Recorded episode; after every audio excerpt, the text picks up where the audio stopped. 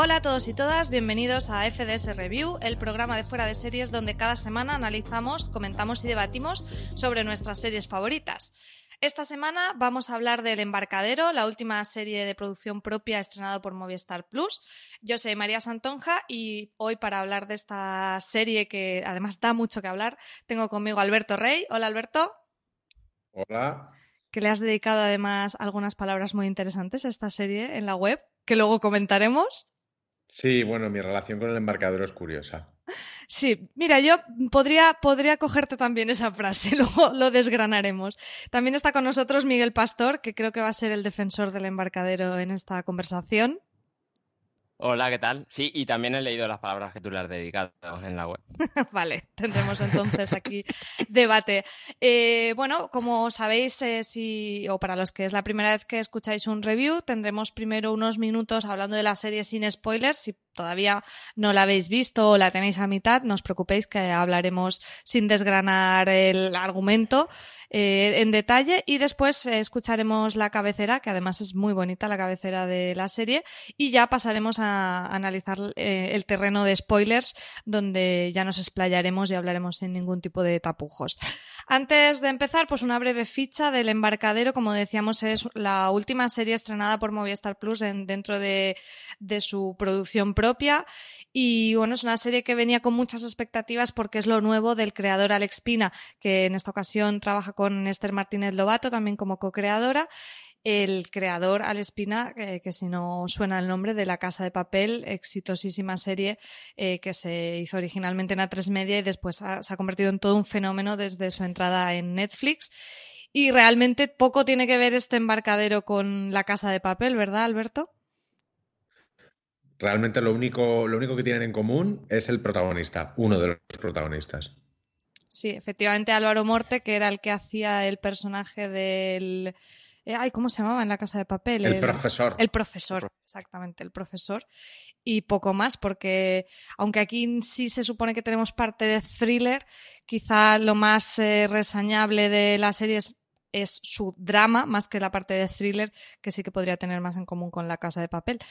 Em, es una, además una serie producida por A3 Media Studios para Movistar Plus con esta nueva em, productora que, bueno, que A3 Media ha lanzado para producir para terceros y, bueno, también eso hace que sea una serie bastante particular a nivel de industria y de producción para analizar. Se estrenó en nuestro país el 18 de enero, se estrenó completa, cosa que yo creo que es un acierto porque eh, la serie será mm, mejor, peor, tendrá cosas criticables, pero lo que creo que tenemos total consenso es de que es absolutamente adictiva, ¿verdad, Miguel? Yo sí, yo no pude parar de verla hasta que la acabé, ¿eh? me habría costado eh, enganchar si tuviera que esperar una semana para cada episodio, ¿eh?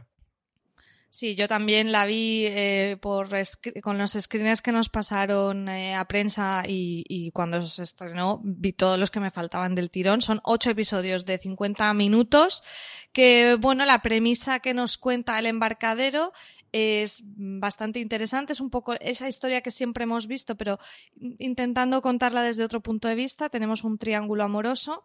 Eh, tenemos el personaje de Álvaro Morte, que está casado con el personaje de Verónica Sánchez.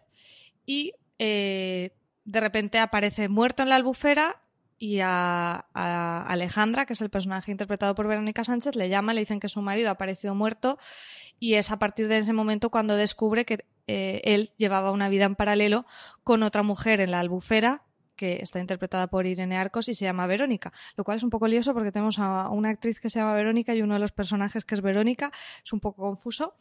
Y bueno, en ese triángulo amoroso, con esa premisa tan interesante de saber quién es ese, quién es ese Oscar, ese personaje interpretado por Álvaro Morte, con esa doble vida, eh, intentamos averiguar pues sobre este tipo de relación y un poco la, idea y la premisa si él era capaz de amar a dos mujeres y demás. Entra la serie en bastantes debates y luego tiene esa parte un poco de thriller de averiguar esos secretos que, que escondía Oscar. Yo no sé, Alberto, así sin entrar en spoilers, ¿qué te ha parecido? Partiendo de a lo mejor una base un poco típica, que es ese triángulo, esa infidelidad, ¿qué crees que, tiene el embarcadero de interesante? Eh, aunque, repita un poco ese leitmotiv que hemos visto tantas veces ya. A mí es que esta, idea que tiene la serie, que casi es una obsesión de la pregunta de quién es Oscar, quién es Oscar, a mí me interesa cada vez menos. Yo quiero saber quiénes son Alejandra y... Alejandra o Alexandra, es que era Alec como además tiene otro nombre en su, en su vida ficticia, y, Verónica. A mí me interesan muchísimo más ellas y esa obsesión por, por la vida de Eri, por el thriller, y pues a mí me daba un poco la bajona. Y no está mal, no está mal planteada la, la historia de él, pero es absolutamente banal y en cambio, y además no está llevada hasta las últimas consecuencias. Mientras que las de, las de ellas dos sí están llevadas hasta las últimas consecuencias, a veces de manera casi inverosímil incluso grotesca, pero tremendamente atractiva. Luego, si queréis, hablaremos sobre el final, sobre ese final. Sí, por favor. Que es bastante inverosímil y a la vez quieres que pase porque es lo que quieres que pase. Yo quiero que pase esto, porque como en la vida real no pasaría, pues para eso tengo una serie. Miguel, ¿tú qué, qué experiencia has tenido tú con el embarcadero? En ese aspecto estoy un poco de acuerdo con Alberto, no en que sea banal, porque tiene su interés, pero creo que no es de lo que va la serie y que cuanto más avanza, más te interesa la historia de Verónica, de Alejandra y a mí en particular, de todas las mujeres que hay. Esa historia de Blanca, de la, de la madre, la amiga, la hija de la amiga, todas esas historias me interesan más que a dónde nos va a llevar y quién es ese Oscar. Sí, la serie en general, por lo que yo he estado viendo y he leído bastantes críticas en, varios medios, ha tenido bastante buena recepción.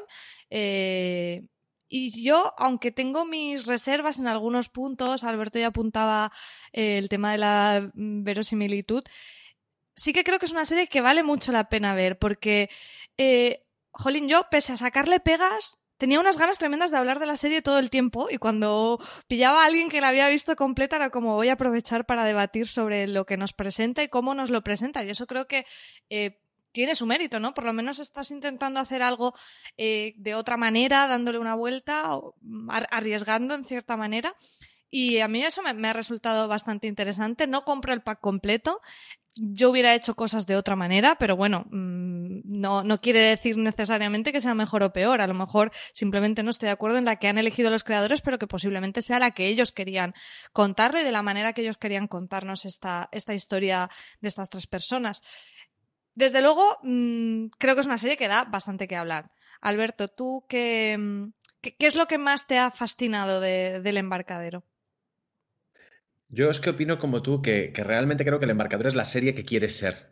Y, no es una serie perfecta y es una serie que yo le puedo poner muchísimas pegas, pero, pero es lo que decía antes, lleva determinadas cosas hasta las últimas consecuencias, incluso a veces siendo un poquito ridícula o afectada, ¿no? Tanto en la estética como en, como en esa especie de querer explorar a, las mujeres desde un punto de vista muy femenino y sin embargo hacerlo desde un punto de vista estético absolutamente, absolutamente masculino. Pero es verdad lo que tú dices, que la serie genera preguntas y genera debates que son muy reales y que, apetece mucho hablar, hablar de ellos. Ya te digo que a mí me apetece hablar de Katia, de, la madre, de la, de la nieta, pero de Oscar no.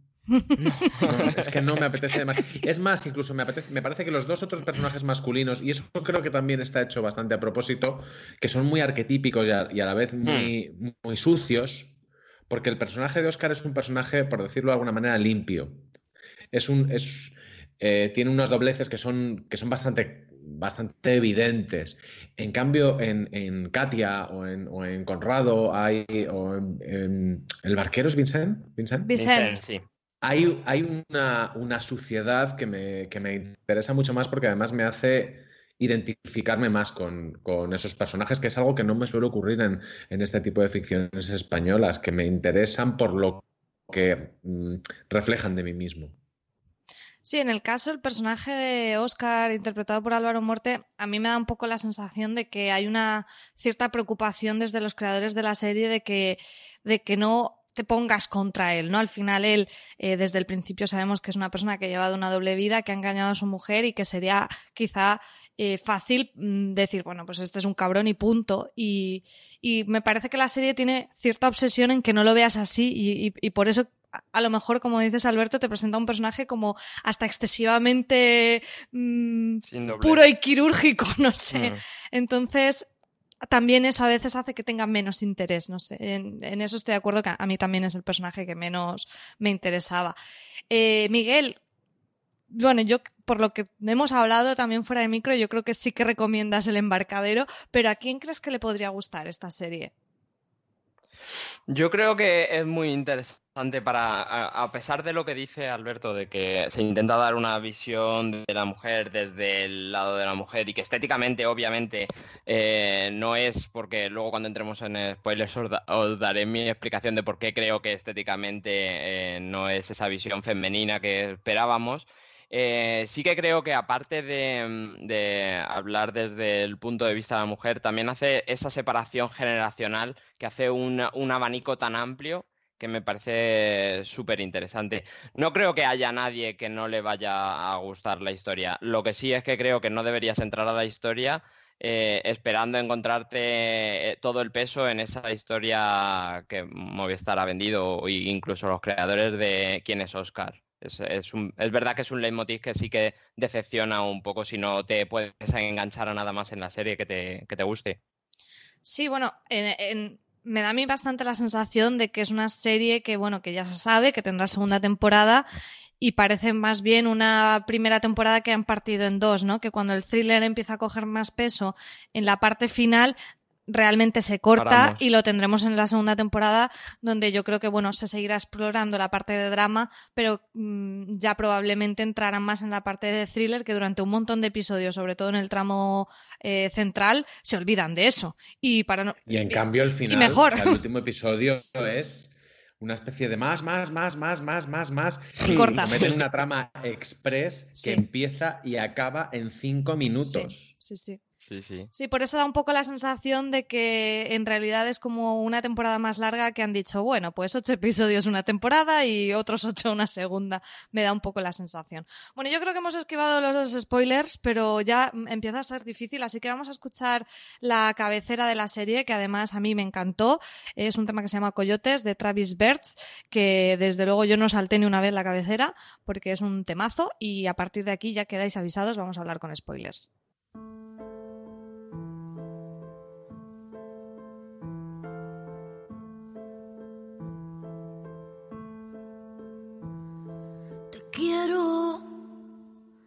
De una manera tan extraña que cuando lo cuento noto algo sumergido al fondo de mi pensamiento que baila conmigo hasta hacerme dormir.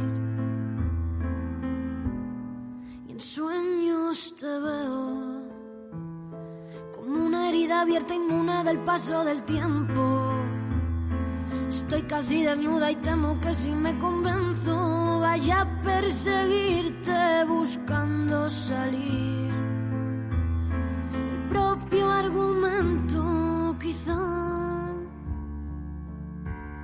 no sea tan tarde y aún pueda salvarte de la tempestad. Por ti a cucharada me tomo los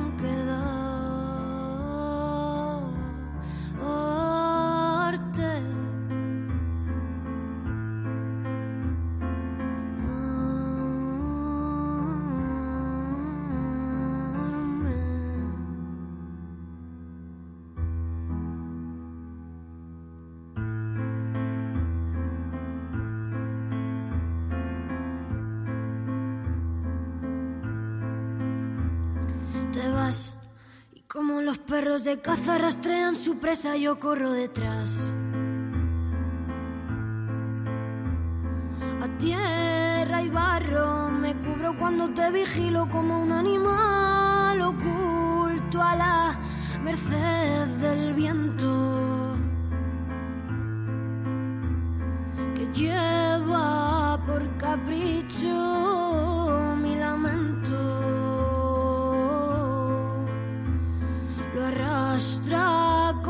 paso y no me importa que venga y que ponga este cielo de negro que ya no le temo.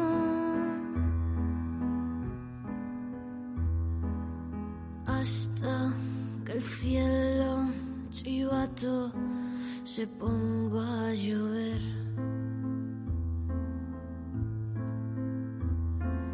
Hasta que el cielo chivato se ponga a llover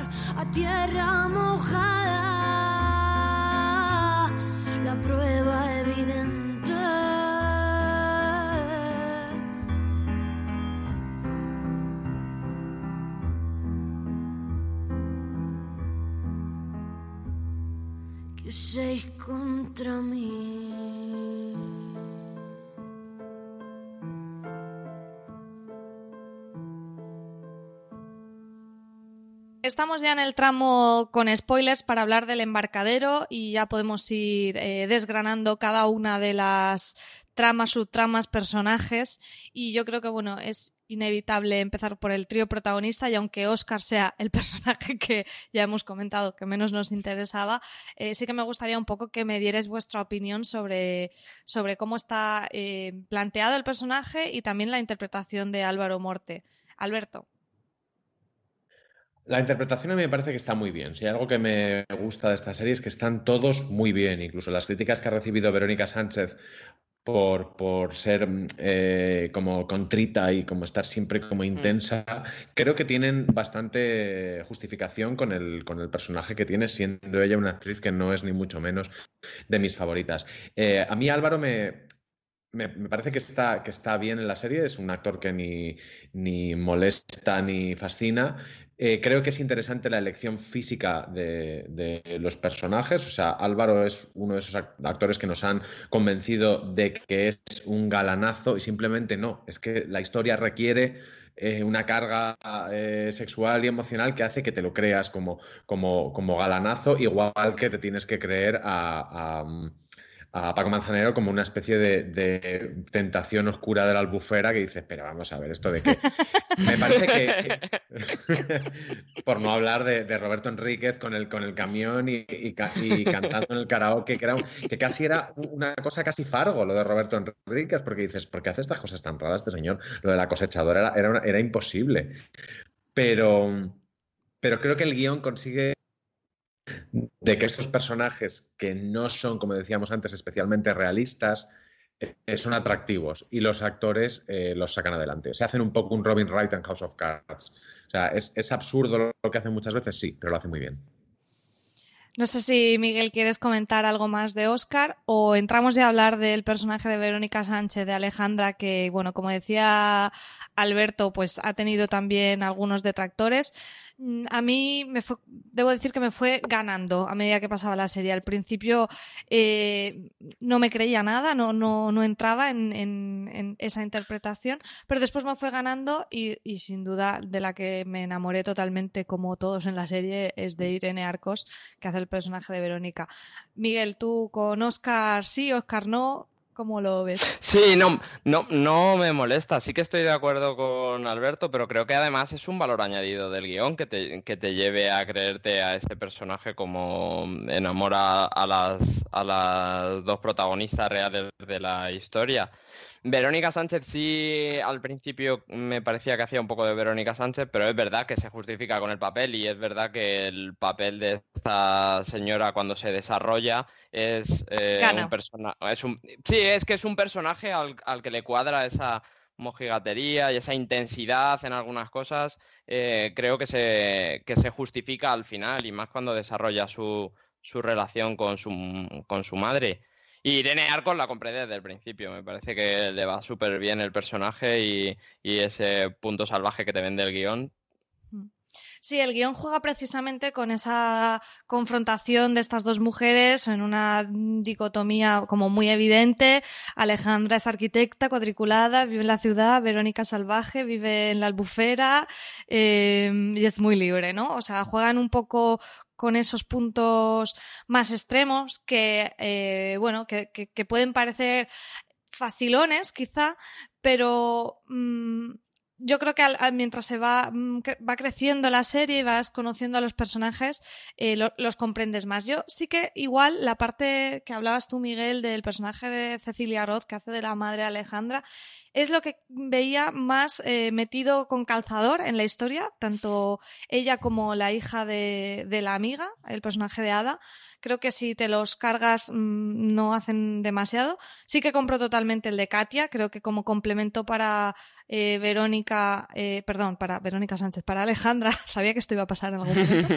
Em, ese contrapunto que le hace decir, bueno, yo siempre he estado con hombres casados y ahora reflexiono sobre mm, lo que yo hago al ver a mi amiga siendo la engañada y, viendo todo desde el otro punto de vista, pero las otras dos no, no lo compro mucho. Entiendo un poco la parte de, de, de, que la madre, Cecilia Roth, te la ponen para que entiendas esa, esa Verónica Sánchez como tan perfeccionista, tan cuadriculada, que viene de ser una niña buena, que siempre ha seguido el redil y, y, y de repente se ve con su vida patas arriba. Pero a mí esas, esas dos tramas no, no me acabaron de convencer especialmente. Alberto, ¿a, ti qué te parece? Sobre todo el tema de la trama de, de la madre de Cecilia Roth con ese, ese engaño de, de escribir sobre su hija y todo lo demás. Es que yo creo que es una manera de meter una voz en off que les debía apetecer mucho poner y no sabían cómo, cómo cuadrarla y, aparentemente queda bien. Luego, luego me parece bastante, bastante ortopédico, sobre todo porque la utilizan en determinados momentos como, como personaje auxiliar. Si fuese una peli de ciencia ficción sería un robot. Porque, cuando va, como ya estamos, como ya estamos con spoilers, cuando, cuando va con, con con Alejandra al Puti Club, cuando, cuando se encuentra la hija, que no es su hija, porque además esa relación es muy rara y está. Y a mí me interesa mucho la relación entre, entre la madre de, de, Alejandra, entre, entre mm, Cecilia Roth y, Marta Milanza y Katia, porque es eso me interesa, o sea, esa especie de matriarcado, mm, pero no, elegido. Yo, de hecho, al principio decía la hermana, la hermana, la hermana, hasta que me di cuenta de que no era la hermana, de que era de que era solamente una amiga y creo que Pero es sí tienen un poco esa relación de como claro, Eso, por eso pero creo que también es una confusión de guion que luego me resulta casi, casi agradable.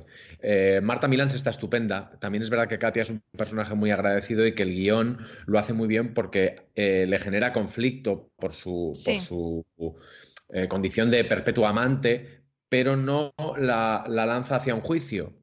De, hecho, eh, hay un par de escenas que podrían acabar de una manera muy previsible y sin embargo acaban de otra. Una de ellas es con la, trama express de su hija, que esa, chica debía tener Judith Ampudia por contrato que, tenían, que tenía trama y de repente le dijeron, uy, métele una entera al final. ver Que se abre, se cierra. Bueno, es que yo ese personaje tardé un montón de episodios en saber quién era, porque yo, la niña esta, de, o sea, ¿Cuál es la relación? Porque aparece en el primer episodio allí en el, en el, en el entierro este que hacen y tal, que bueno, que también ahora podemos hablar de, de, mm. de, él. Y, tardé como tres o cuatro episodios en entender que era la hija de, de Katia. Por eso que todo el tiempo. Es muy orgánica, ¿no? Es un poco raro. De es hecho, como demasiado familiar para no ser familiar. Claro, y encima le dan todas las tramas con el personaje de Cecilia Roth, con lo de que sí que tiene la página web esta que hace eh, fotografías de su vulva y no sé qué, y es como... ¿Quién es esta niña y por qué está aquí todo el rato? que me lo había perdido. Yo creía que me había perdido un episodio. Digo, esto han tenido que contar algo. Porque vale. Si no, me alegro, no, fui la única de no, de no entender quién era esta niña. Está bastante avanzado. Es que era una trama completamente express y de hecho eh, en algún momento yo, imaginé que esa, que esa cría la iban a poner a interactuar con, el, con, con el Big Boss, con el jefe del estudio de arquitectura, que esa es otra también, otra historia, la, metáfora del edificio mm, me resulta interesante, pero, pero no acaban no acaban de cuajarla. Y luego, y luego lo que quería contar de las dos protagonistas es que yo estoy convencido de que Alejandra nos gusta menos y Verónica Sánchez nos gusta menos porque todos somos un poco Alejandras y nadie. Pero queremos ser Verónica. nadie es Verónica, entonces es normal que, nos repudie en plan, qué tía, qué cuadrada es, qué coñazo. Y tú dices, pero si eres tú, Que al final es, ahí la serie lo hace muy bien, pero creo que, que, que, así lo perciben muchos espectadores, yo al menos, pero es probable que los creadores hayan querido que nos identifiquemos con Oscar. Es decir, con este personaje que busca esa especie de liberación, cuando a mí me interesa eso, mucho más identificarme con la exploración de, Alejandra o con esa Verónica que siempre está a punto de asumir que se ha equivocado en algo, pero nunca sabes en qué. Sí, al final, para mí, em, creo que la apuesta fuerte hubiera sido ponerte en la piel de Alejandra, o sea, que los creadores hubieran apostado 100% por que nos identificáramos con Alejandra, porque además es lo más fácil, ¿no? O sea, para, para la mayoría de gente es más Alejandra que Verónica y, y luego Oscar, bueno, yo lo, lo tengo un problema con la serie respecto al punto de vista y escribí en, en, la web en fuera de serie sobre ello y es que me parece un poco como complicado, enrevesado, que quieran jugar a el misterio de Oscar, pero a la vez que estén preocupados porque no te caiga mal y que le entiendas y, un poco meterte esa idea de, de vamos a cuestionar el modelo social de, la monogamia y es posible amar a más de una persona. Y, por ejemplo, ese tema me parece súper interesante, ¿no? De que se hablen temas como el poliamor y demás que no son eh, muy tratados todavía en, la ficción. Me parece muy interesante, pero lo veo desde, desde cierto temor, ¿no? Desde eh, no queremos que juzguen y, esa contradicción de, de, que nos intrigue Oscar, pero a la vez le entendamos, a mí me, me mareó un poco y creo que a lo mejor si hubiéramos visto todo el tiempo más el punto de vista de Alejandra y, y nos hubiéramos identificado más, más con ella y ahí había mecanismos. Por ejemplo, a mí es que no me identifica nada cuando en el primer episodio lo que veo es un, un, funeral a lo americano cuando se supone que es Valencia, cuando yo soy valenciana y es como, es que, ¿qué, me estás contando aquí? Hay, hay bastantes puntos que me sacan de, de, de, esa historia, de ese personaje. Y, y, quizá de otra manera hubiera conectado más. Pero bueno, el tema, el tema que quieren contar con Oscar sobre cuestionar eh, ese amor monogámico y demás, sí me parece, sí me parece interesante y sobre todo que te lo plantean a través de Verónica, ¿no? De cómo él descubre esa otra manera de entender la vida a través de Verónica. Lo que pasa es que aquí tengo un pero muy grande que me molestó mucho y me parece que fastidia un poco la construcción del personaje que has hecho, que es como, bueno, y para que lo entienda todo el mundo, cuando al final te desvelan que Verónica, eh, sus padres, su, madre mató a su padre porque era infiel y es como, ya me tienes que meter aquí como el gran trauma, porque si no, es como para justificar que, ella piense así, ¿sabes? Como diciendo, una persona eh, con una vida normal y corriente no podría tener este planteamiento vital del poliamor cuando no es verdad y, y hay gente que opta por este tipo de relaciones. Entonces eso me dio un poco de rabia porque es como, lo construye súper bien, pero luego tengo que meterte ahí el traumita para todos los públicos para que digan, ah, claro, por esto la chiquita esta piensa así, ¿no? No sé. Sí, es un poco, ella es, ella rebelde porque el mundo la ha hecho así. Hmm. Sí, no sé, me, dio un poco de rabia porque es como, jo, que arriesgado todo el tema del poliamor y luego, zas, eh, culebroncito, no sé. Miguel, ¿tú cómo ves todo ese tema? Sí, a mí, me echa para atrás que cuando quieres contar la historia del poliamor, yo había comprado por los trailers que la historia del poliamor era de los tres, pero en realidad Oscar es solo una herramienta para contar la historia de las dos, porque Alejandra no sabe nada. Entonces, Oscar, lo, el poliamor que hace Oscar es, mm, estoy con todas las que pueda y si una no lo tiene que saber o, la otra lo sabe, mm, me viene bien. no, es, no es esa línea, pero sí que me parece que se explota muy bien cuando cuenta la historia de Verónica, quitando esto que dices tú, que es cerrarte para que todo el público sepa que esta chica mm, se sale de la norma porque algo le pasó, no, no, no es una cosa natural de ella. Lo de Oscar, como te digo, me, resulta más eh, como herramienta para contar la historia de, cuál es la relación que van a, tomar ellas dos y por lo menos en esta temporada es lo que veo. Eh, la relación entre ellas dos me interesa más que la que tiene Oscar con Verónica y mucho más que la que tiene Oscar con Alejandra, que lo que vemos es nada. Nada, o sea, no. hay Sí. tres escenas donde la da un beso de me voy a trabajar, me voy de viaje y siempre se va con Verónica. O sea, esa relación es la nada. Sí, esa relación es un poco como que ya te la como que te la dan hecha, ¿no? De, de, pues estos son, están casados desde hace la mucho tiempo y ya está. Sí, pero bueno, yo esa aún la compro más en el sentido de, vale, pues son una pareja que ya existe, pero se supone que nos cuentan el enamoramiento de Oscar y Alejandra y entiendo desde el primer momento la fascinación de Oscar por Alejandra, pero, perdón, ay, qué horror esto, de Oscar por Verónica, pero en ningún momento entiendo por qué Verónica eh, se enamora de, de Oscar y por qué tiene una hija con él y todo lo demás, que es como porque lo pone en el guion. Alberto.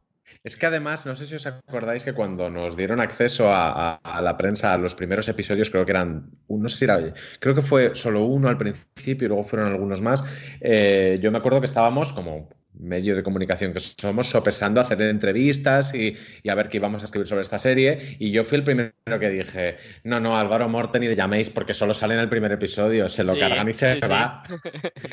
Y luego dije, ah, no, que sigue y sigue y sigue. Quizá porque la serie que tenía yo en mi cabeza era otra. Que es verdad que me la han dado durante todos los episodios, pero también me han dado otra eh, que me interesaba bastante menos, aunque es verdad que había pinceladas que estaban, que estaban bien, pero vamos, si yo tengo que, que se me tiene que decir, ¿por qué estás viendo tú esta serie?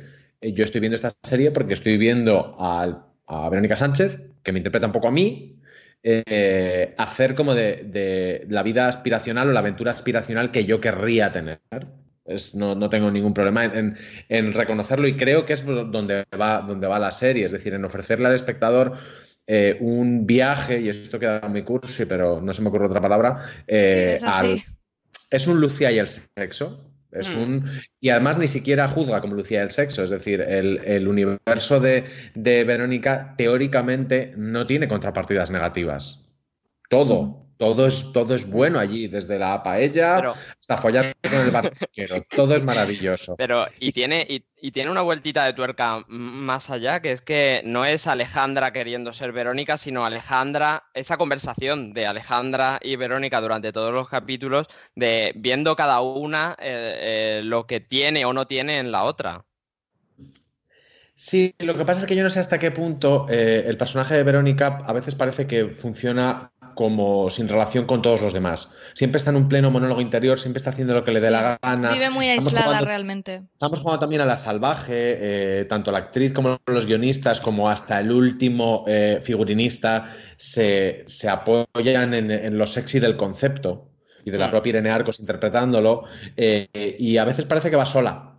Es decir, ese momento en el que eh, se- eh, al final eh, se desnuda y se mete en el, en el mar y es como es tiene unas cosas de decir, entiendo la metáfora y, y entiendo que, que hay que sacar señoras desnudas, que luego si queréis lo, lo comentamos, eh, pero a veces eh, parece que son estampitas pensadas para que a mí me atraigan por lo más básico Hmm. y me olvide de otras cosas. Y desde luego de lo que primero me olvido es de Oscar. Miguel, apuntabas un poco el, el tema de esa relación de los personajes de Alejandra y Verónica. Yo creo que es muy interesante, ¿no? Ese, ese abrazar la locura un poco de, de Alejandra, de decir, vale, todo está patas arriba. Eh, para poner orden tengo que entender y tengo que buscar y esa búsqueda de entender quién era Oscar a través de Verónica, que por lo menos sí que está como planteamiento, luego a lo mejor se pierde un poco, eh, a, mí me, me, parece, me parece bastante interesante.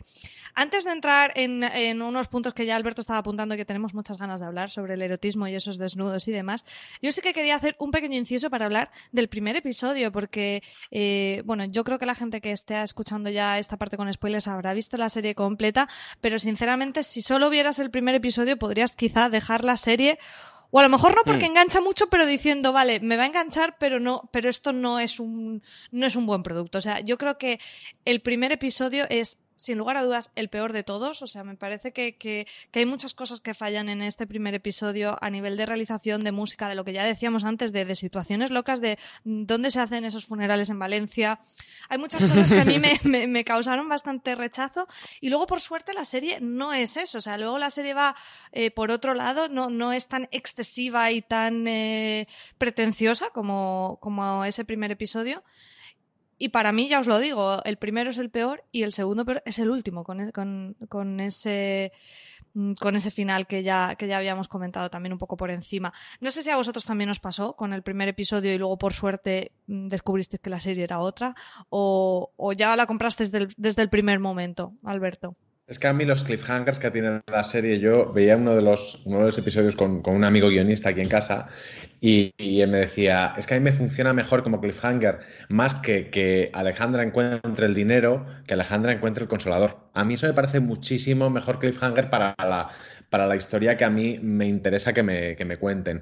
Lo que pasa es que como la hemos podido ver toda del tirón, eh, los finales de episodio a mí, incluso los episodios se me confunden unos con otros. Hmm. El primero sí porque lo vi aparte de los demás claro. y el último porque también, también, también lo vi aparte y además me pareció un, un despropósito casi bueno, casi Shonda Rhimes. ¿Sí? En el que, que, pase de todo, que pase de todo, que pase de todo, con una última escena que supongo que a estas alturas de, de programa lo podemos decir, es decir, al final ellas dos follan. Y es una escena sexual que es, por un lado, muy natural, porque no me parece especialmente artificial y sin embargo forzadísima por guion. Fundamentalmente porque es el último episodio y huele a, oye, que lo he mirado y no han follado todavía. Ah, pues dale, dale. dale, dale. Eh, ¿Os lo esperabais? Porque yo desde hacía episodios ya decía esto va a acabar así. Sí, aunque y no, no me molestaba, y no me Ah, molestaba en sí. absoluto.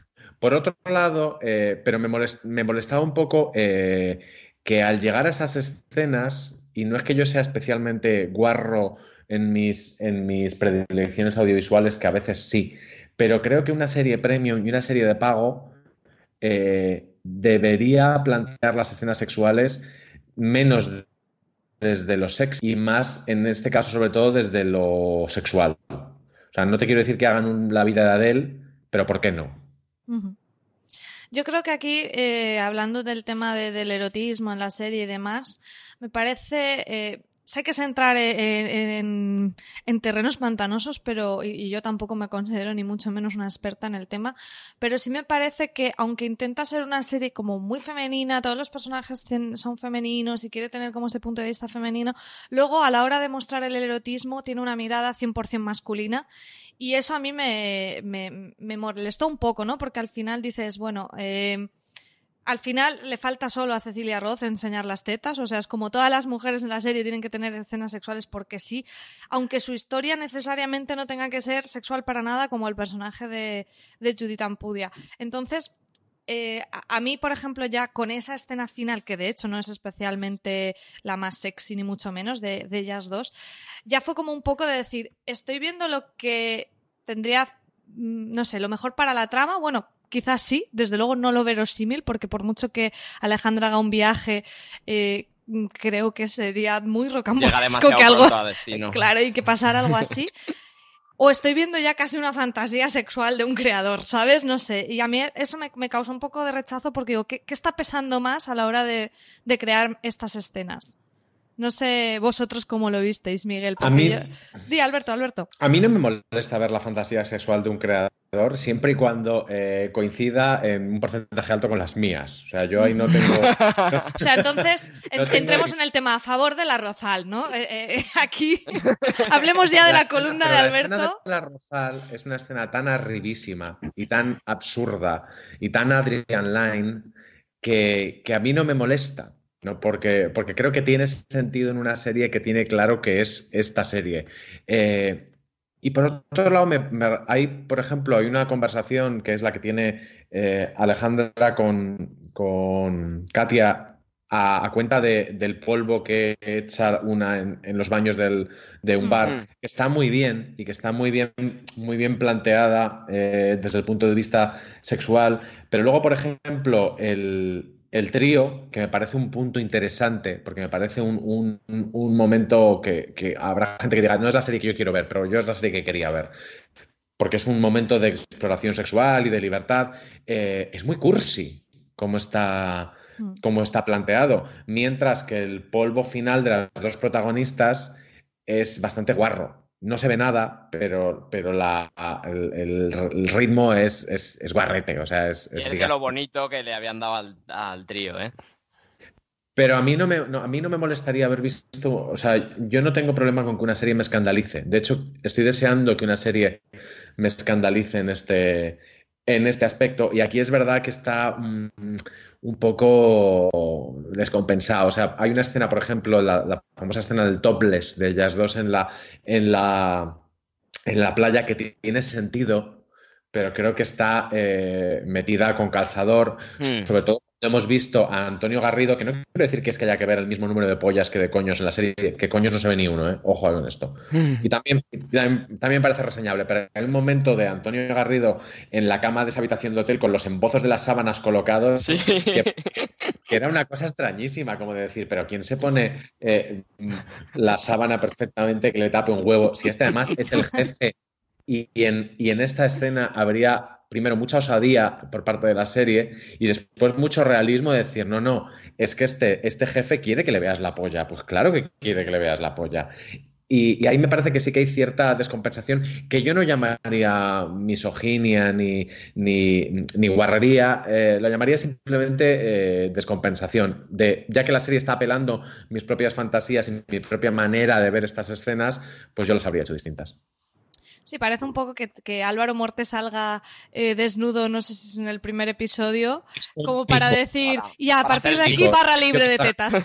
Cuando él sale desnudo es cómico y cuando salen ellas desnudas o es trágico o es sexual. Entonces, ahí creo que hay un... Cuando, por ejemplo, si ellas, por ejemplo, en la casa de la albufera fueran en tetas o desnudas, a mí no me violentaría, porque yo entiendo que tú estás en... Ah, vamos, ¿quién no está en una casa de playa?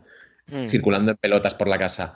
Em, pero no sé, que vayas con la camisa de tirantes con los pezones empalmados me parece que ya es ir mm, demasiado hacia arriba, aunque insisto, como la serie tiene muy claro que es esa serie, no me molesta demasiado. Bueno, ahora, eh, mm, si no lo habéis leído, tenemos que recomendar la columna precisamente que escribió Alberto, que se titula Hashtag yo confieso, quiero follar en el arroz al común en el embarcadero. y ya con ese titular eh, no, no podéis perderosla. ¿Cómo no vas a leerla? la, escena del arrozal es que es maravillosa. Asumo que después de ese polvo sobre, sobre kilos de arroz tienes que ir directamente a, urgencias a que te hagan los lavados de orificios porque pero, eh, ¿quién me negará que es que además es un poco, ¿por qué no? ¿Por qué no, coño? Estamos haciendo una serie, ¿por qué no vamos a hacer eso? Eh, yo tenía muchas ganas de comentar esa, escena con todo el mundo porque como valenciana, claro, me sentía muy identificada. Eh, no, sinceramente, me, parecía como muy chistoso de decir, si, si haces una, una historia erótica en la albufera, o sea, o follaban en una rozal o vestidos de fallera. No había, no había más opciones que esas dos. Pues y, la mejor de las dos. Sí, sí, creo que en eso hemos, hemos ganado. Pero ahí la parte valenciana que tú decías que, por ejemplo, el entierro no te lo creías, a mí me, me divertía y a la vez me, me parecía una buena, una buena elección que la estética valenciana, que es una muy concreta y que además ahí te muestra que, son, que es dual, porque Valencia es una ciudad eh, muy moderna, muy arribísima, o sea, de que se han pasado de vueltas en tantas cosas y me encanta lo de ser medio valenciano, como tú, María. Pues, podemos entrar Por aquí no, podemos entrar por aquí sin que nos pongan a parir, pero es verdad que ese, ese exceso, esa, esa horterada, o sea, es, el look, por ejemplo, de, Katia, de, así es como viste una killer en, Valencia. Eso a mí me, gustaba mucho. O sea, el, traje, el traje primero de Álvaro Morte es, es para quemarlo. pero es el traje de, killer valenciano y a mí esa apuesta por una estética eh, muy específica que mucha gente no entenderá, con lo cual, o no entenderá o no les interesará, con lo cual pasarán de alto, pero que los que la, la detectamos la agradecemos como que le aporta verosimilitud y desde luego la estética pueblo valenciano de la albufera es esa. Hmm. Sí, en ese sentido yo creo que la serie eh, apuesta mucho porque el espacio sea un, eh, un, elemento más para contar esa historia dual, como estabas diciendo, Alberto, y, sí me parece... Eh, bastante acertado. Es verdad que podría haber sido en cualquier, bueno, no en cualquier otro sitio, pero muchas otras ambientaciones te hubieran permitido eh, contar esta historia.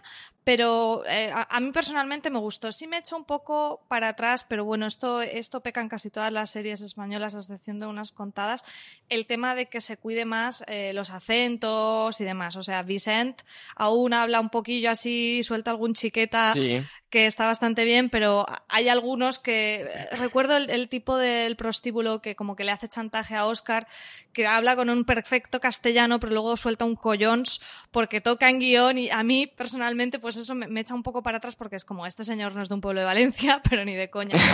Sí, entiendo que, que, que a veces pues por necesidades de producción o demás, o porque es verdad que aquí en España hasta hace cuatro días eso no... O sea, lo hemos podido ver en Fariña y ha sido algo que ha sido muy alabado el tema de cuidar los acentos, pero realmente es un caso excepcional. Me hubiera gustado que la serie hubiera tirado por ahí, si nos escuchas, Movistar, para la siguiente temporada contar con más gente con acento valenciano, por favor. Por otro lado, escuchar a Cecilia Roth con acento valenciano, yo me habría puesto a levitar directamente. eso hubiera sido top. Eso no lo consigue ni nuestro querido Pedro. Miguel, eh, ¿a ti qué te ha parecido esta albufera que nos han presentado?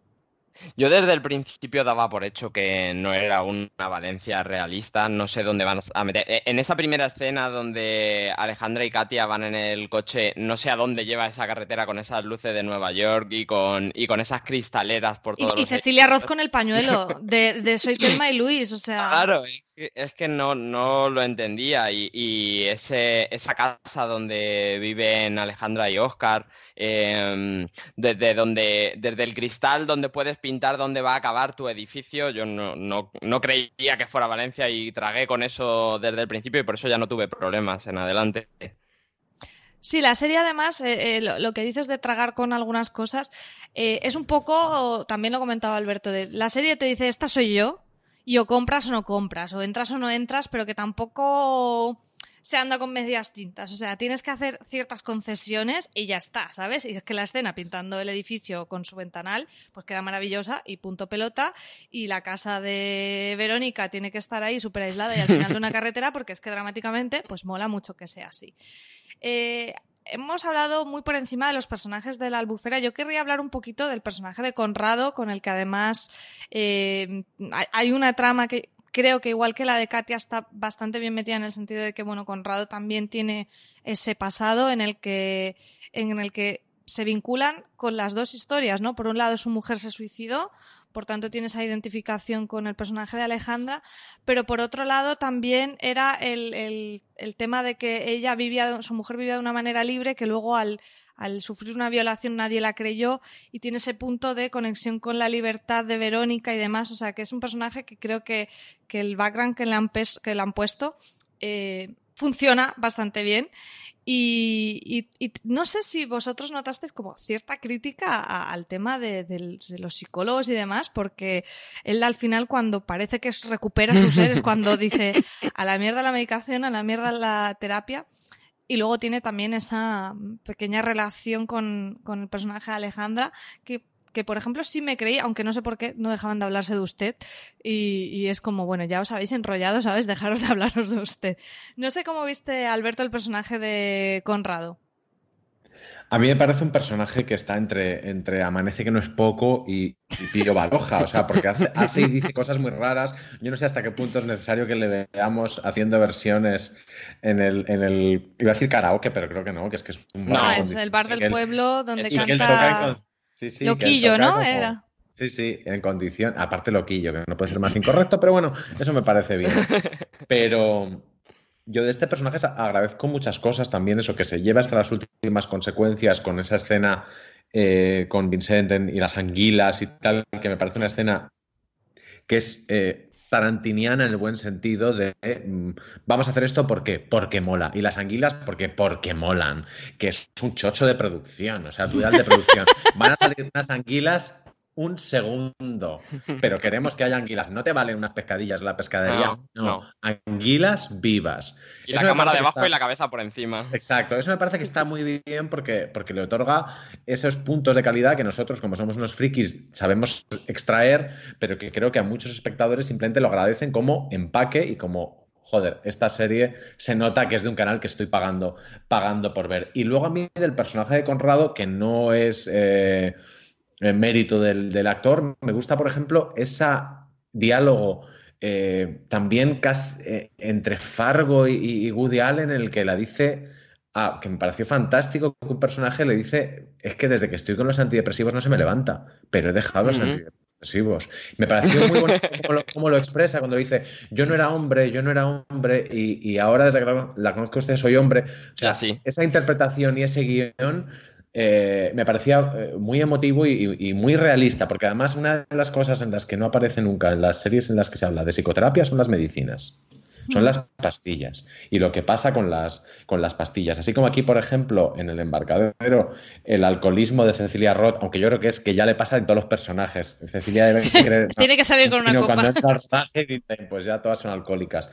Está bien, está bien explicado o el o el, el chapalantismo de, Katia, eh, esa parte de, Conrado, de, ser un poco, haber sido un poco un pelele de estos grupos de apoyo, de estos grupos de duelo, de porque no sabía por dónde tirar, me resulta, me resulta interesante y creo que sí que es parte de esa, abramos comillas, nueva, nueva masculinidad que te enseñan algunas series, porque es un señor que en ningún momento eh, tú lo ves como una persona eh, castrada y, Sin embargo, él lo llega a verbalizar, como decir, yo es que me siento castrado. Y de hecho está, he llegado a estar químicamente castrado. Ese, ese, personaje a mí me gusta muchísimo. Muchísimo más que Oscar. Es que no os dais cuenta que no estamos hablando nada de Oscar.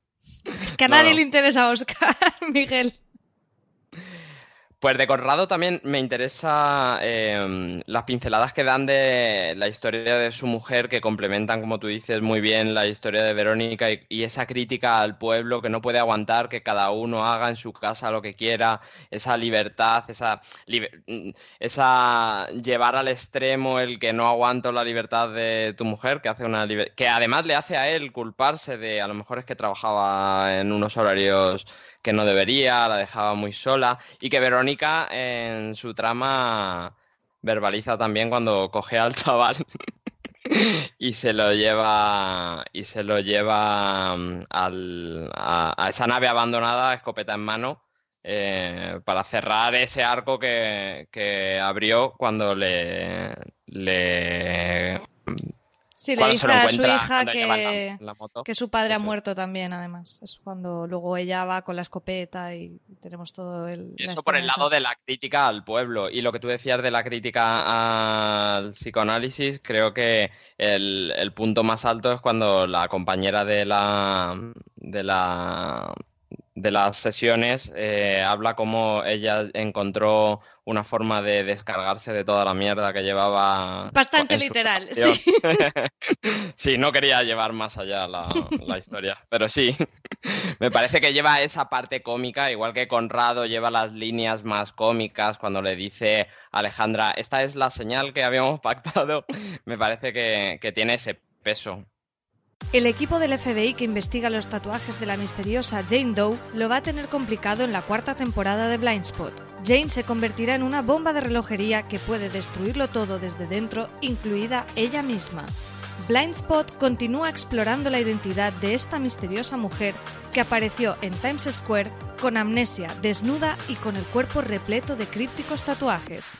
Malas noticias. Te estás muriendo. Si creías conocer Blindspot, encontraremos una cura. Es que no conoces a Jane.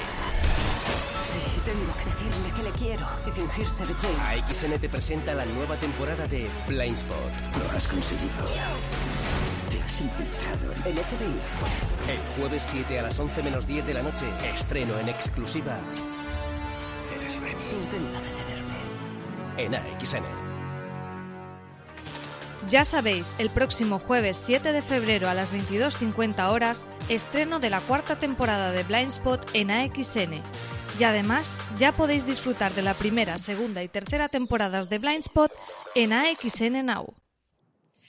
Eh, sé que Oscar es el que menos nos interesa, pero bueno, por ir cerrando un poco, mm, casi no hemos comentado la parte de thriller, un poco más de, de, de, ese, de esa conspiración que, bueno, vamos averiguando, sí que es verdad, de forma bastante precipitada al final, como mm, parece ser que a él le chantajean para que lleve las cuentas de este empresario que tiene varios prostíbulos y que haya ahí un tema de blanqueo de dinero, que Vicent esté también metido de alguna manera.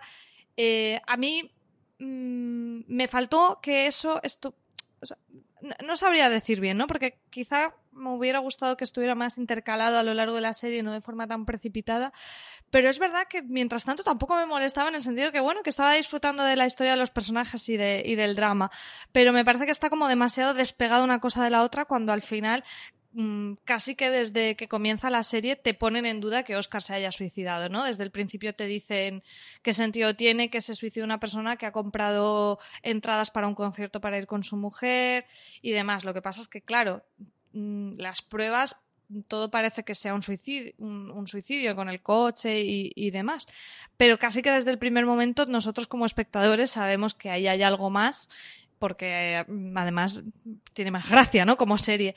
Entonces, eh, no sé si vosotros estáis tan desconectados del personaje de Oscar que realmente os da un poco igual todo lo que le pasará a él, o sí que, o sí que tenéis ganas de saber más de esta, de esta trama de blanqueo de dinero y demás, Alberto. A ver, de la trama de blanqueo de dinero no me interesa saber absolutamente nada. Eh, eh, porque además se, nos ha olvidado hablar, lógicamente, del amigo ese que solo está para recibir. El amigo que solo está para, escuchar historias que le pongan cachondo y, luego, y recibir unas hostias eh, importantísimas.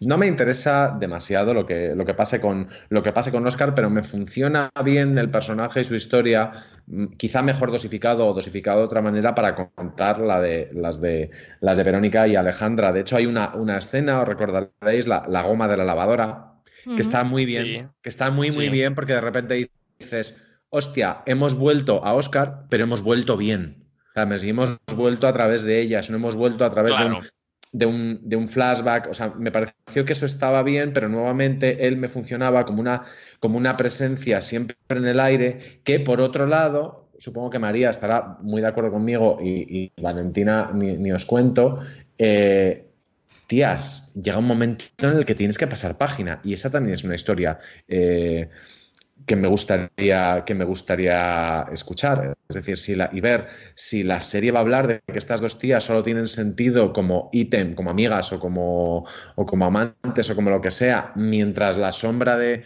de su marido esté por ahí arriba el marido de una eh, novio de la otra pues llega un momento que sí que entonces sí que empiezo a decir estamos otra vez orbitando en torno a un tío que además no está Sí, es que ese juego de presencia, no presencia de Oscar es interesante. De hecho, eh, a mí, por ejemplo, sí me gustó dentro del viaje de Alejandra, como ella, ella va como en una huida hacia adelante y es bastante avanzada la serie, en un momento en el que ella hace, hace eh, peta, ¿no? Y, es cuando le viene eh, el dolor de asimilar realmente que él ya no está. Porque mientras tanto, como ella estaba en la vorágine de todo lo que estaba sucediendo, ni siquiera se había parado a pensarlo. Y me parece que eso está eh, bien retratado, esas fases del dolor, ¿no? Tan, tan clásicas de la negación y la ira y demás. pero claro, en la segunda temporada tendremos que ir más allá de eso, porque eso ya nos lo han contado. Entonces, es verdad que lo que dices, Alberto, que será muy interesante ver cómo esa no presencia de Oscar es que ya es mm, obvia, o sea, ya, mm, ya lo hemos asimilado, no está y qué pasa con, con los que sí están. Bueno, ya eh, llevamos casi una horita hablando del embarcadero. Eh, no sé si queréis apuntar alguna cosita, alguna cosita más. Yo solo del tema de, de, los personajes, de la exploración de los personajes, sí me gustó y creo que está muy bien trazado. Hemos hablado mucho del viaje de Alejandra, pero también el de Verónica, ¿no? De que ella tiene esa manera de entender el mundo, de esa libertad, pero al final eh, en cierta manera se está haciendo trampas al solitario en el sentido de ella es libre, deja libertad a Oscar, pero sabe que es parte de un engaño al, al Oscar estar casado y Alejandra eh, no saber nada de la historia. Entonces, bueno, es como fácil porque es como, bueno, él es, es eso, es su vida, pero no, no, deja de tener cierta contradicción. Y en el momento en que ella descubre eh, todo el tema de, del, del dinero y demás, que es que ve que él le mentía a ella también en otra faceta, ese jarro de agua fría que supone eso, me gusta mucho porque, porque bueno, creo que las personas somos así, ¿no? De, tenemos que vivir de una manera y, y, nos contamos a nosotros una historia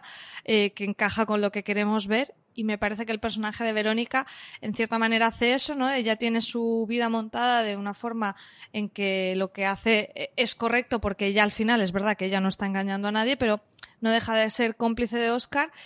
Y bueno, al final esa, esa frase tan lapidaria de, bueno, si estaba engañando a su mujer durante un montón de años teniendo esta doble vida, ¿por qué crees que a ti no te iba a mentir en otras cosas, ¿no? Y, lo que le supone a ella esa, esa hostia emocional, sí me gustó mucho y me gustó como, como cierre, ¿no? Como cierre del viaje de Verónica. Eh, mm, y, y estoy con vosotros que la parte de thriller no, no me parece tan emocionante como la parte eh, dramática. Con Verónica esto, y bueno, para mí el cliffhanger de la serie es Alejandra diciéndole a Verónica, soy Alejandra, la mujer de Oscar. Claro, No sé. desde luego. Que ahí es como, ¿por qué ha acabado la serie aquí? Quiero más, Miguel. Sí, y además eh, de Verónica, más que un revés de, de la vida, de cuando te encuentras eso, yo creo que ahí se encuentra un, un revés de Oscar, porque eh, cuando Alejandra le dice, ¿por qué crees que a mí me iba a engañar y a ti no? Eh, pues Verónica lo creía porque es que habían hablado de no engañarse, era concretamente lo único que le había pedido a Oscar, era, no, no le había pedido ninguna otra cosa. Y luego no, no quiero pasar por alto la, a los personajes de Blanca y de Ada, que como yo te he dicho y he dicho aquí, sí que les, sí que me, me interesa su trama, sí que me interesa Blanca como esa madre que, mm, que valora más eh, todo, todo ese egoísmo que muestra sobre el eh, en contra del sentimiento de maternidad que le presuponemos a las madres. Me parece que está muy bien contado y me parece que, que no acaba su trama cuando, cuando se reconcilia con Alejandra. Creo que en la segunda temporada va a haber más de eso. Y una cosa que es en esta visión más femenina que le damos a la historia, cómo Katia lleva a Ada a hablar con su profesora, porque no es un profesor. Si fuera un profesor, la historia habría sido completamente distinta. Ujú. Sí, pero me parece incluso conveniente eso, eso. Sí, sí, eh, me parece mejor. Me parece que no se monte el pollo, pero me, me parece que realmente enseña que son, las cosas son distintas. Sí, pero también eh, yo pienso como, como guionista es muy difícil de abordar la otra opción. A La otra opción está, es demasiado, Es una historia que se abre que no va a oscura. Claro, es una historia que no vas a poder cerrar, la, la tienes que convertir en otra cosa y aquí simplemente le dice, te ha roto el corazón. Si llega a ser un profesor de 35 años no le habría dicho, te ha roto el corazón. No, O sea, claro. estaríamos hablando de otra, de otra historia, pero a mí no me parece mal. Es decir, los guionistas No, no, ahí deciden- Me parece bien, conven- me parece conveniente para esta historia. Porque además hay un momento que le dice, a mí lo que me da igual es que seas lesbiana, hombre, se lo faltaba, que ahora vengas tú a, a darme, a darme lecciones. Yo tengo mucha curiosidad de lo que puede, de lo que puede dar de sí la, la segunda temporada, porque eh, con el final absolutamente aturullado y cargado de cosas que ha tenido, que ha tenido la primera y con un cliffhanger que no me parece tanto cliffhanger, o sea, el, el- o sea, un cliffhanger es que luego lo puedas, lo puedas resolver. Yo no sé cómo se puede resolver el yo soy la mujer de, de Oscar si no es con un ya lo sabía, porque no olvidemos. Yo estuve sospechando durante escena- bastante rato que Verónica todo el tiempo lo sabía. Hay una escena al límite que es la escena de la puerta. La puerta del, del Sí. apartamento. Esa escena va completamente al límite y no me disgusta porque rara, va al límite. Pero no se queda, o sea, va al límite, no se puede ir más lejos. Incluso hasta el punto de decir, tía, que se oyen, que los móviles se acoplan a esa distancia Sí. ya. O sea, que, Pero, pero no me, no me molestó porque, porque son las reglas de un eroto thriller. O sea, esto va. Y ese es el momento en el que lo, en el que lo cambian, como diciendo, incluso si lo supieran, ahí hay un momento de, de sopesar qué vale más, si la amistad que tú has encontrado con esta tía, que, que eso es una cosa interesante. Es decir, eh, yo creo que, que Verónica como personaje perdona a Oscar porque a ella le está pasando con, con Verónica lo mismo que a él, es decir, eh, también está seducida por, por esa eh, sinceridad absoluta, y, Hmm. a veces incluso patológica y, y Sí, problemática, se pero siente identificado, identificada con Oscar al final, entonces le Claro. entiende y no lo puede El culpar problema- tanto. el problema que tengo yo es que esa identificación al final tenga que ser necesariamente sexual. Hmm. No creo yo que tenga que ser necesariamente sexual y yo ahí siempre recurro a lo mismo. Es esta gente cuando ve el, el- el beso final de Telma y Luis, dice, ah, es que eran bolleras. A esa gente es a la que hay que decir, creo que no has tenido una Esta no es amigo la en tu historia. puta vida, que Claro. se van a matar, hostia. No vas a besar a tu amigo en los labios y os vais a matar juntos contra el cañón de Colorado. Hostia, pero que qué imbécil eres.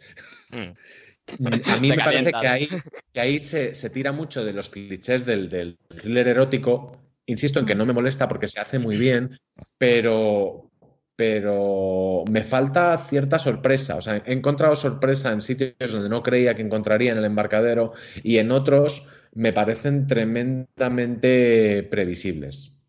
A, mí me, gustaría esas. O sea, yo sí me sorprendería si Verónica supiera ya lo de Alejandra. Me gustaría a dónde nos llevaría eso, pero entonces no entendería para nada la conversación que tiene Verónica y Katia y esa bronca absurda si sabes que esta muchacha no es. eso sí que se, mm, se me mm. caería y se me. No estaría cosido a nada.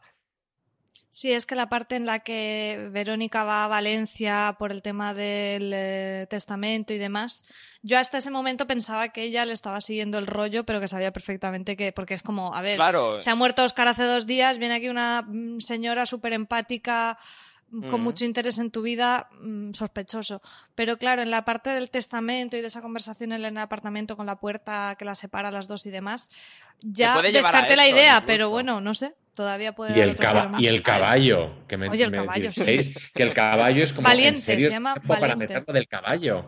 Porque yo, no sé si es porque tengo la cabeza muy enferma, pero voy el caballo como en crematorio lleno de droga, ¿sabes? Eh, no sé, o sea, no, acababa de entender nada. Más cuando le dice, tiene usted tres millones. Yo, oh, pero no, acabo, de, no acabo de, comprender nada. Y luego hay, hay otra cosa que, que dentro de lo incomprensible me resulta agradecido, porque al final esto es una ficción, que es que el personaje que interpreta Antonio Garrido a mí me cae fenomenal. Big Boss. fenomenal. Sí, sí. Y se supone que es lo peor. A mí también me cayó bien. Pero creo que ahí está bien. Ahí está bien cómo lo hacen porque dicen, no, eh, esto es así. O la niña, que dices, la niña es muy madura para, su edad y, y, de hecho comete una equivocación de persona de veintitantos. Y es lo que no acaba de entender, tía. Es que tú lo que has hecho lo has hecho siendo menor. A mí me parece que hay la serie eh, es, es, valiente. No sé si, a propósito o accidentalmente, pero ahí creo que es valiente en, presentar los personajes de esa manera tan desacomplejada. O el propio Vicent, que dices, a mí no me cae mal Vicent. Siendo, o sea, el aléjate, o sea, aléjate que este tío alegrías no te va a dar, ya te lo digo. No. Pero bueno, es también el contrapunto que tenía Verónica, esa libertad también masculina en, el, en, en ese ambiente en el que viven y que te cuentan. Bueno, pues eh, yo creo que hemos casi hablado de prácticamente todos los puntos del embarcadero. No sé si nos hemos dejado alguna cosa para los oyentes que quieran eh, seguir hablando de esta serie, seguir reflexionando sobre ella. Eh, hemos escrito y bastante en, Fuera de Series. No os perdáis la columna de Alberto sobre el follar en el arrozal, imprescindible. También tenemos la crítica de nuestro compañero Álvaro Onieva, que hace la crítica de esta primera temporada. Y, seguro que seguiremos hablando más. Desde luego, con ganas de esta segunda temporada, a ver por dónde van los tiros, porque, bueno, ya lo hemos apuntado al principio, que con sus defectos y con sus virtudes es una serie que, nos da mucho para hablar y eso siempre se agradece. Y desde luego no creo que deje indiferente a nadie. Así que nada, muchas gracias. Alberto. hay que decir que en todos los textos que se han escrito y se han escrito mucho sobre esta serie, nuestros y en otros sitios, el subtexto es siempre pues no es mi serie favorita, pero me la he metido en vena. Sí, sí, sí. todo el mundo, vamos. Es que eso yo creo que es indiscutible. O sea, la capacidad de, de, de, absorberte esta serie y de, y de que se te... Ya, os digo, ¿eh? Que yo viéndole muchísimas pegas, es que andaba como loca buscando conversación para, para comentarla. O sea, que, que, que, eso es, es muy meritorio. Sí, sí. Y aparte pues han hecho esta serie con ya última, último apunte, con este tono, sin nadie que esté oficialmente bueno. Es decir, no hay mm. nadie que sea. Todo, nadie es. Eh, sí, el pibón definitivo. Mm. Nadie es el pibón definitivo. Y sin embargo, eh, todos lo acaban siendo antes todos Es decir, joder, que, O sea, esa esencia de guarrería que no es enfermiza, porque es, a mí me parece bastante sana como está contada. Mm. Eh, se logra con unos, con, o sea, no son Paula Echevarría y, y el Zapataki y Chris Hemsworth. Que ojalá, ¿no? Imaginaos el remake. ya, estoy Sería otra historia, Alberto. No sé, pero sería una historia muy guay. Pues nada, chicos, muchas gracias por ayudarme a, explorar todos estos temas del embarcadero. Alberto, muchas gracias. Gracias a vosotros. Y también, Miguel, muchas gracias por este ratito de reflexión. A vosotros, muchas gracias. Y nada, lo dicho, que tenéis eh, más material sobre el embarcadero y sobre todas las series que os gusten en fuera de series.com y muchísimo material en podcast. Escucharnos en nuestro canal de podcast, suscribíos, eh, podéis encontrarnos en iTunes, en Apple Podcast, en iVoox o en vuestro reproductor de confianza buscando fuera de series. Muchas gracias, hasta la vista, chao.